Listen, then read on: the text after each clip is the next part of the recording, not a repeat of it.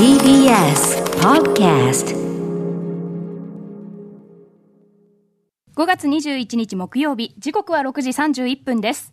TBS ラジオをキーステーションにお送りしているカルチャーキュレーションプログラムアフターシックスジャンクション木曜パートナー TBS アナウンサーのうないりさです。はい、えー、リモート出演をしておりますパーソナリティのライムスター歌丸です。さあここからはカルチャー界の重要人物を迎えるカルチャートークのコーナーです今夜は雑誌映画秘宝編集長の岩田和明さんと電話がつながっていますこんばんはこんばんは。はい、もしもし、よろしくお願いします。いしますはい、ということでえー、岩田さん、本日はどのようなお話を伺えるんでしょうか？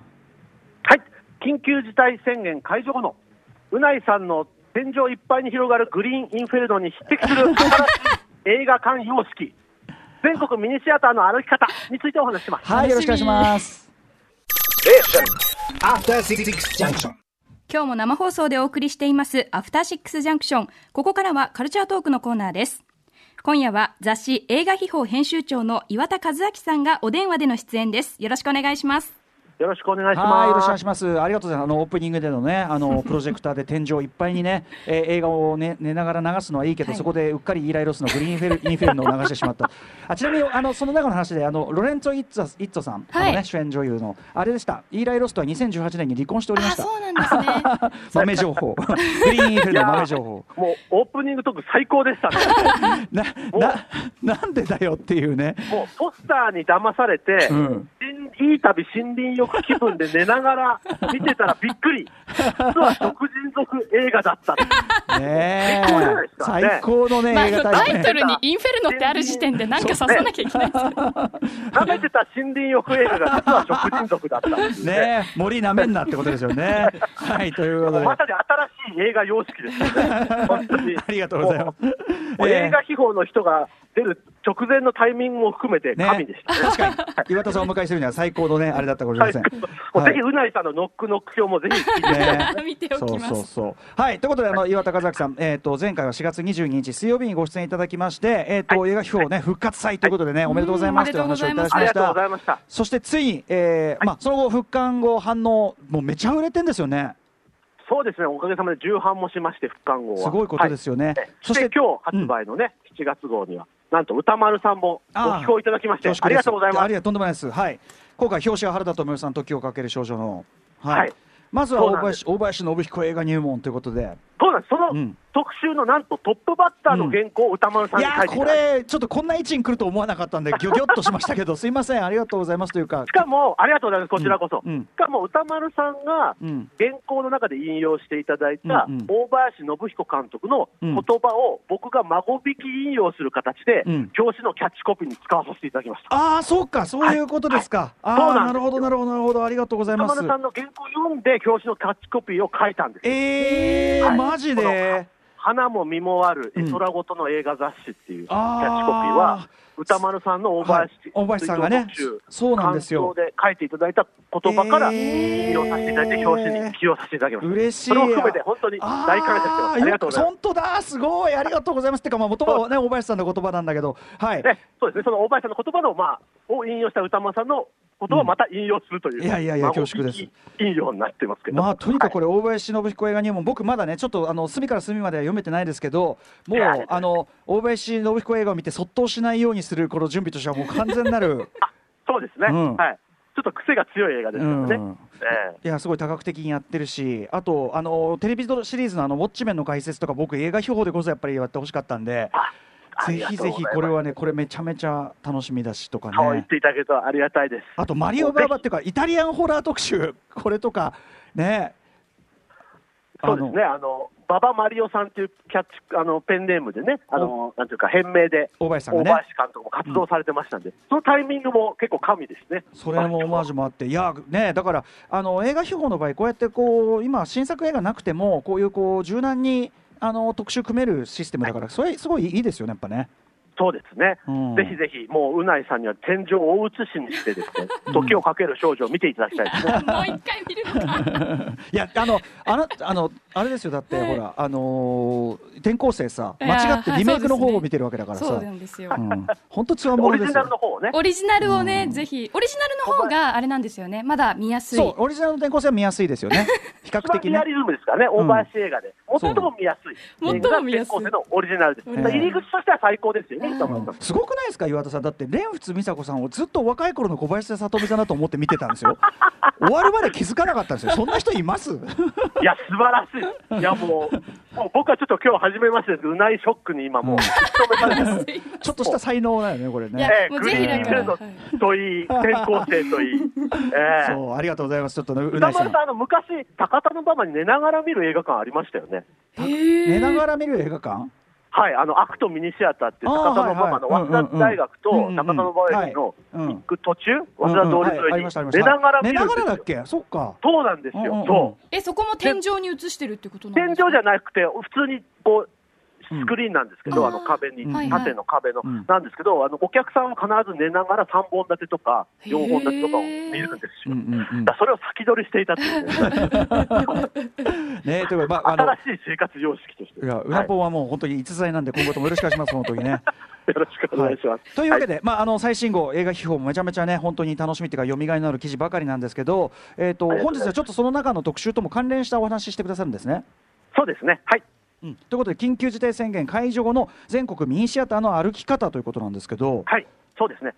そろそろ歌丸さんもうないさんも映画館に行きた行くなってきたいですよだこんなに行かなかったの初めてですよ、うん本当に、ね。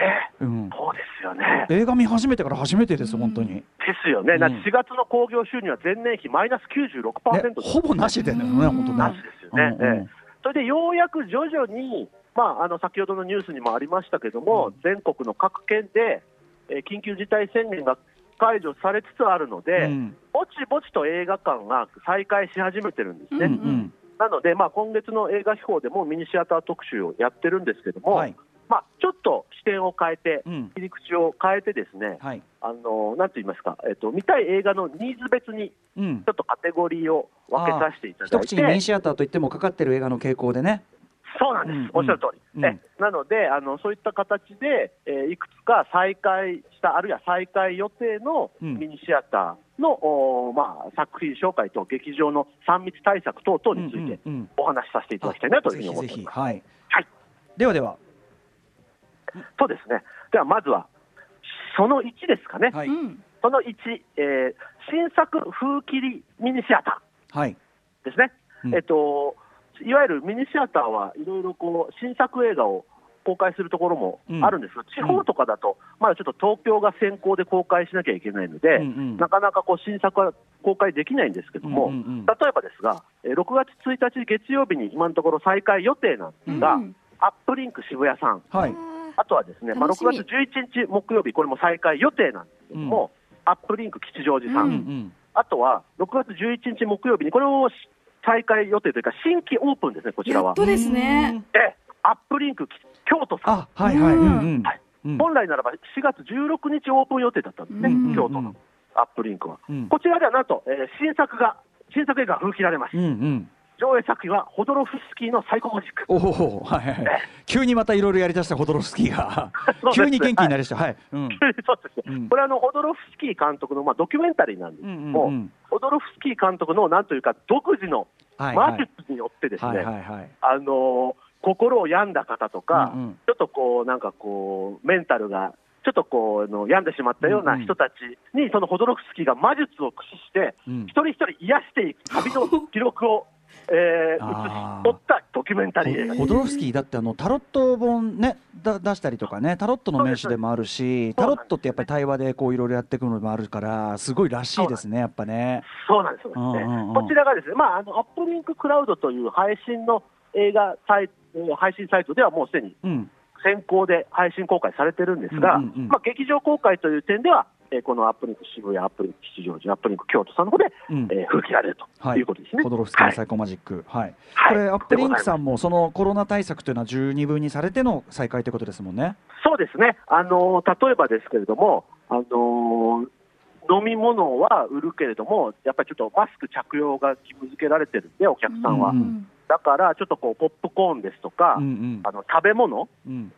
に関してはあの販売しないとうんか、うんあのーだけど飲み物は、あとマスクの下からストローをうん。こう入れてチューチュー、うん、できるような形。うんうんうん。アでップリンクさんねあのジンジャーエールが美味しいんですよね自家製の。自家製なのかな？そうです。辛そうです口辛口ジンジャーエールよくご存知ですね。あれを早く飲みたいです。アップリンク吉祥寺うん。で僕飲んだことありうんます、うんうんうんだねマスクの下からね早く飲みたい。チューチュー飲みたいなってね。あ美味しいですそうそうそうあとこれなんか情報によれば、えっと、非接触型接客ロボットの導入とかすごいこと書いてある。そうなんですよ。あと各座席にお客様の吐く息を吸い込む装置。え何それ？これねまさに歌丸さんぐらいの、うん。まさに新しい映画館様式のこれすごいね。そのものですよ、うん。これ全部あの構想中のまだ。構想、あ、構想中ね。わけではなく逆に消毒効果を、うん。なんか近未来。消毒効果を含む、えっ、と、次亜塩酸、えー、次亜塩素酸が吹き出してくる装置の導入。すごいよ、これ。なんかアトラクションですねもはや。社長のアップリンクの社長の浅井隆さんが今後、3密対策として新しいインドが用意して導入したいという構想のあ構想ね。さすが浅井さんのはい、あのロボットの導入、うん。えー、ペッパーくんみたいな感じかな。接客ロボットを、うんあのロビーにこう置いておいて、うん。それをこうタイヤ付きのロボットがこうロビーで動き回ってるんですね、ぐるぐるへーで顔がモニターになっていて、えでお客さんが話しかけると、その画面を通じて、ん事務所にいるスタッフとえ。話せる。で、ーお客さんが質問したりすると、その、まあ、要するにリモート接客ですよなね。るほどうん、対面接客をするんじゃなくて、うんうんうんリモートで遠隔で接客をして質問に答えていくといーう、まあ、あの、非接触型リモート接客ロボッうんうんトの導入うん。の導入 を考えてるとか。考えていると。いやーやっぱはい浅井さん面白いこと考えんなこれさなねうん。あとはですね、先ほど歌丸さんもおっしゃいましたけれども、はい。なんというか、4DX、うーえー仕様のですね、あの椅子からですね、うんこう 4DX 映画ってこう、ええ椅子から水が出てきたりね、とか。ね、匂いが出てきたりするじゃないですか。はいそれをあの例えば、えっと、吐いた、お客さんが吐いた息を吸い込む装置。あーなるほど、うんうん。の導入とか、あとは逆に、うん。えっと、次亜塩素酸という、そういうことか。あ消毒効果のあるものをが吹き出してくる、うん。なるほど。水じゃなくて消毒効果のある、そう。消毒効果のあるものが吹き出してくる、ええ。それで笑うシーンとかう、ん。あそういったとくしゃみが飛んでくるシーンとかにこう合わせて。とかに、そうですね、うん。はい、次亜塩素酸が。うん。飛んでくるみたいな、そういう、まあ、なんと言いますか、映画館の中が SF 映画の世界そのものになってしまうような、そういったような、なんかこう、3密対策を、今、はい構想中構想中ね。なるほどね。なるほどね。でもさすがアップリンクさんなんか。ねえ最近はい本当に店舗も増やしてるし攻めてんなって感じでいいですね。やっぱね頼もしいですねそうですね、はい、はい。都内ミニシアターも順次開かれる予定なんですね？えそうですね、はい。でまあ、アップリンクさん、まあ、京都はありますけども、まあ、渋谷、えー吉祥寺、東京がメインなんで、そういった形で新作映画のロードショーがされるんですが、それ以外の地方の映画館は、うん。原則的に、えー東京で風切られたその1か月後とか、2か月後とかにえー新作映画が回ってくるというようなシステムが大体取られているので、うんあの例えばあさって、うん。えと5月23日から再開予定の、えー名古屋シネマスコーレさんなんかは、うんうんこれですね、まあ、その2テーマとしてはその2なんですけども、まあ、純新作公開ミニシアターうん。となりますね。はい。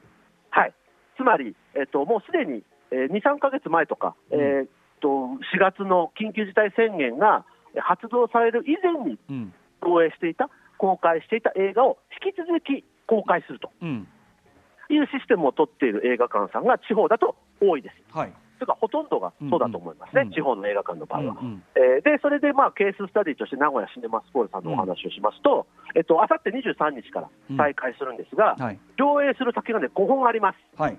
はい、まずはですね、サマショール遺言第6章という、これは福島のあの311から800日間、ずっとドキュメンタリー作家の方がずっと追いかけて撮り続けたドキュメンタリー映画なんですが、これが実は2月29日からすでに公開済みだったんですね、公開中だったんですね。うん。これをまた改めて5月23日の再開時から公開すると。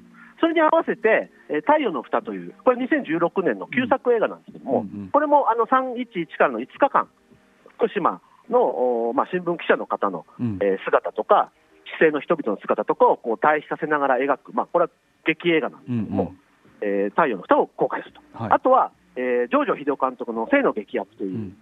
作品、これも2月の14日から公開していたんですね。うんうん。はい、これがかなりお客さんが入ったということでうん、このまた、えー再開時にまた上映すると。うんうん。で、もう一本が、えー PMC ザ・バンカーという、はい。これあの、韓国の、韓国と、そうですね、はい。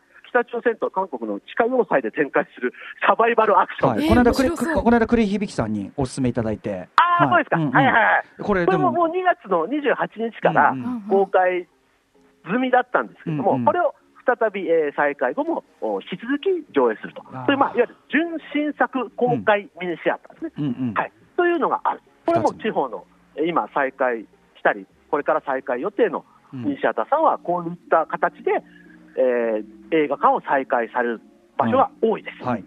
はい。そして3つ目のカテゴリーとしては？3つ目のカテゴリーとしてはですね、えーいわゆる名画座仕様、うん。名画座的番組編成ミニシアターね。旧作、まあ、名作の数々とかね、ん。そうですね。はい。これはですね、昨日突然緊急映画上映宣言が発表されて、うん。今日発表された翌日の今日から再開中なんですが、ほうほ大阪の通天閣の真下にあるですね、ううん。えー新世界東映という、はい。映映画館がありましてはい。うん。はい。ここではですね、なんと梅宮達夫映画2本立て。うんうん。うん。1960年公開の第二東映映画ですね、うん。第三次世界大戦えー41時間の恐怖といおう映画ですね。あと1965年公開の、えー梅宮達夫と大原玲子さん主演の、えーダニという、はい。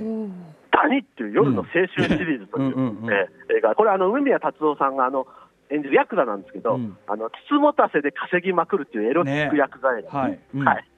でこの第三次世界大戦というのは、梅宮達夫さんと三田佳子さんが原水爆の恐怖に怯えながら、船で日本を脱出して、うん。その中でこう台風の直撃にあったり、うんうんうん。ディストピアアクション映画ですね。このタイミングで なぜねこの2本っていうのはすごいチョイスですねなんかね。これがもうザ、ね、あの新世界新世界東映さんんっぽいチョイスってことですかね。うん。ですね、まさに名画が的。番組編成だと思うんですけど、これをですね、ごあ今日から5月28日木曜日まで上映中ですね、うんうんうん。しかも入れ替えなしの連日、オールナイト興行という。うんうん。えーしかも3密対策もちゃんとやってます。例えば一席一席間を空けて、うんうんえっと、前後左右にお客さんが、えーうんうん。密にならないようにしたりとか、あとはあのカウンターですね、受付のうん。カウンターのところにあのコンビニエンスストアでうん。あるような、あのはいあのなんていうんですかビニールシートみたいな、ははい。はい。ものを置いたり、あとアルコール消毒液を置いたりというような、うんうん。まあ、措置をきちんと3密対策も取ってした上で、はい。上映を今日からうんうん。再開したと。なるほど。いうことですね。らしいな。うんですねであの名画座編成的という点でいうと、今、大会中の東宝シネマズとかのシネコンうん。うんうん。が軒並み名画座的ななんかってるんですね。ねらしいですね。あのしかもその割と近いところの人気作まあ新海誠さんのあれとかうん。シンゴジラだけじゃなくてうんうん。えこれなら生きてえよっていうのはなんかこの午前10時の映画祭的なそうなんえですよ。リオブラボーやってんのとかえベンハーやってんのみたいなそういう。そう。うんそう。そう。例えば、営業再開中の東宝シネマズ仙台さんの番組編成を言いますと、はい。うん鬼の魔法使い、お。1939年の、へーうんうん。そしてタワーリングインフェルノ、最高。うん。リオブラボうん。ー、ベンハー、うん。俺たちに明日はない、うん。エデンの東、ショーシャンクの空に。う、ん。ブレードランナーファイナルカット。こ、れ完全に うん歌丸さんちょっと DVD だなみたいな。うんねっていうか午前だし午前10時の映画祭ですねかなりねまラインナップはさにそうですね。ねええ。で、それは古い映画にとどまらず、シン・ゴジラ、うん。うん君の名は、天気の子、そしてミッドサマーディレクターズカッ 日本人大好きミッドサマーが。はい。うんうん。これが全部同じような全部やってるんですよ。すごい。へー。カオスですねもうね選択肢すごいですよね。なんか東宝シネマズが映画秘宝化してますよなんか。完全にそうですね。はい。うん。もう、そう、でも他のシネコンチェーンも大体同じようなこういったラインナップの旧作映画の連続上をやってるんですやっぱ新作ねなんかかけらんないからねそうなんですよ、新作はやっぱりこう公開では出ないのと、宣伝活動ができないのと、はいあとやっぱりちょっとお客さんがね、はい。あんまりちょっと来ないだろうということで、こういう旧作ラインナップになってるんですね。いやでもだからこそこのタイミングだからこそねあの東宝シネマズシネコンで贅沢にそういうのね、楽しめるっていう、そういったのあれもありますもんね受け取り方もね。そうですね、視点を変えればね、うん。旧作をね、じっくりむ名作映画を、うん。シネコンのね、音響が最高にいいそうですよね。巨大スクリーンで楽しむっていう意味では、もううないさんの天井いっぱいのね、あの新しい、あの映画様式に匹敵する新しい映画館様式なんじゃないかなそれこそと思います。ね、あの今今時若いその方でも、例えば EXIT 面白かったっていうんだったら、これ、ぜひタワーリング・インフェルノも見ていただければあーそうですねね、さすが、さすが。そういう見方もあるし、はい。はい。な感じでま緊急事態宣言映画ですね。イグジットもタワーリングインま。さにね。はいということで、あのちょっとね、お時間が来てしまいましたんで、えっ、と映画秘宝最新号7月号ね、えっ、と原田知世さんが目印でございます。えー私も寄稿しておりますし、はい。さすが映画秘宝という本当に見どころいっぱいのあの読みどころいっぱいのいあの内容になっているので、私からも超おすすめです。えーということですね、えー映画秘宝2020年7月号双葉社から生活1320円で発売中です。岩田さん、はいありがとうございますあのありがとうございます。お忙しい中。ええこちらこそ。またよろしくお願いします。えー、ここまでのゲストははい映画秘宝編集長岩田和明さんでした。またよろしくお願いします。ありがとうございました。どうも After Six Junction.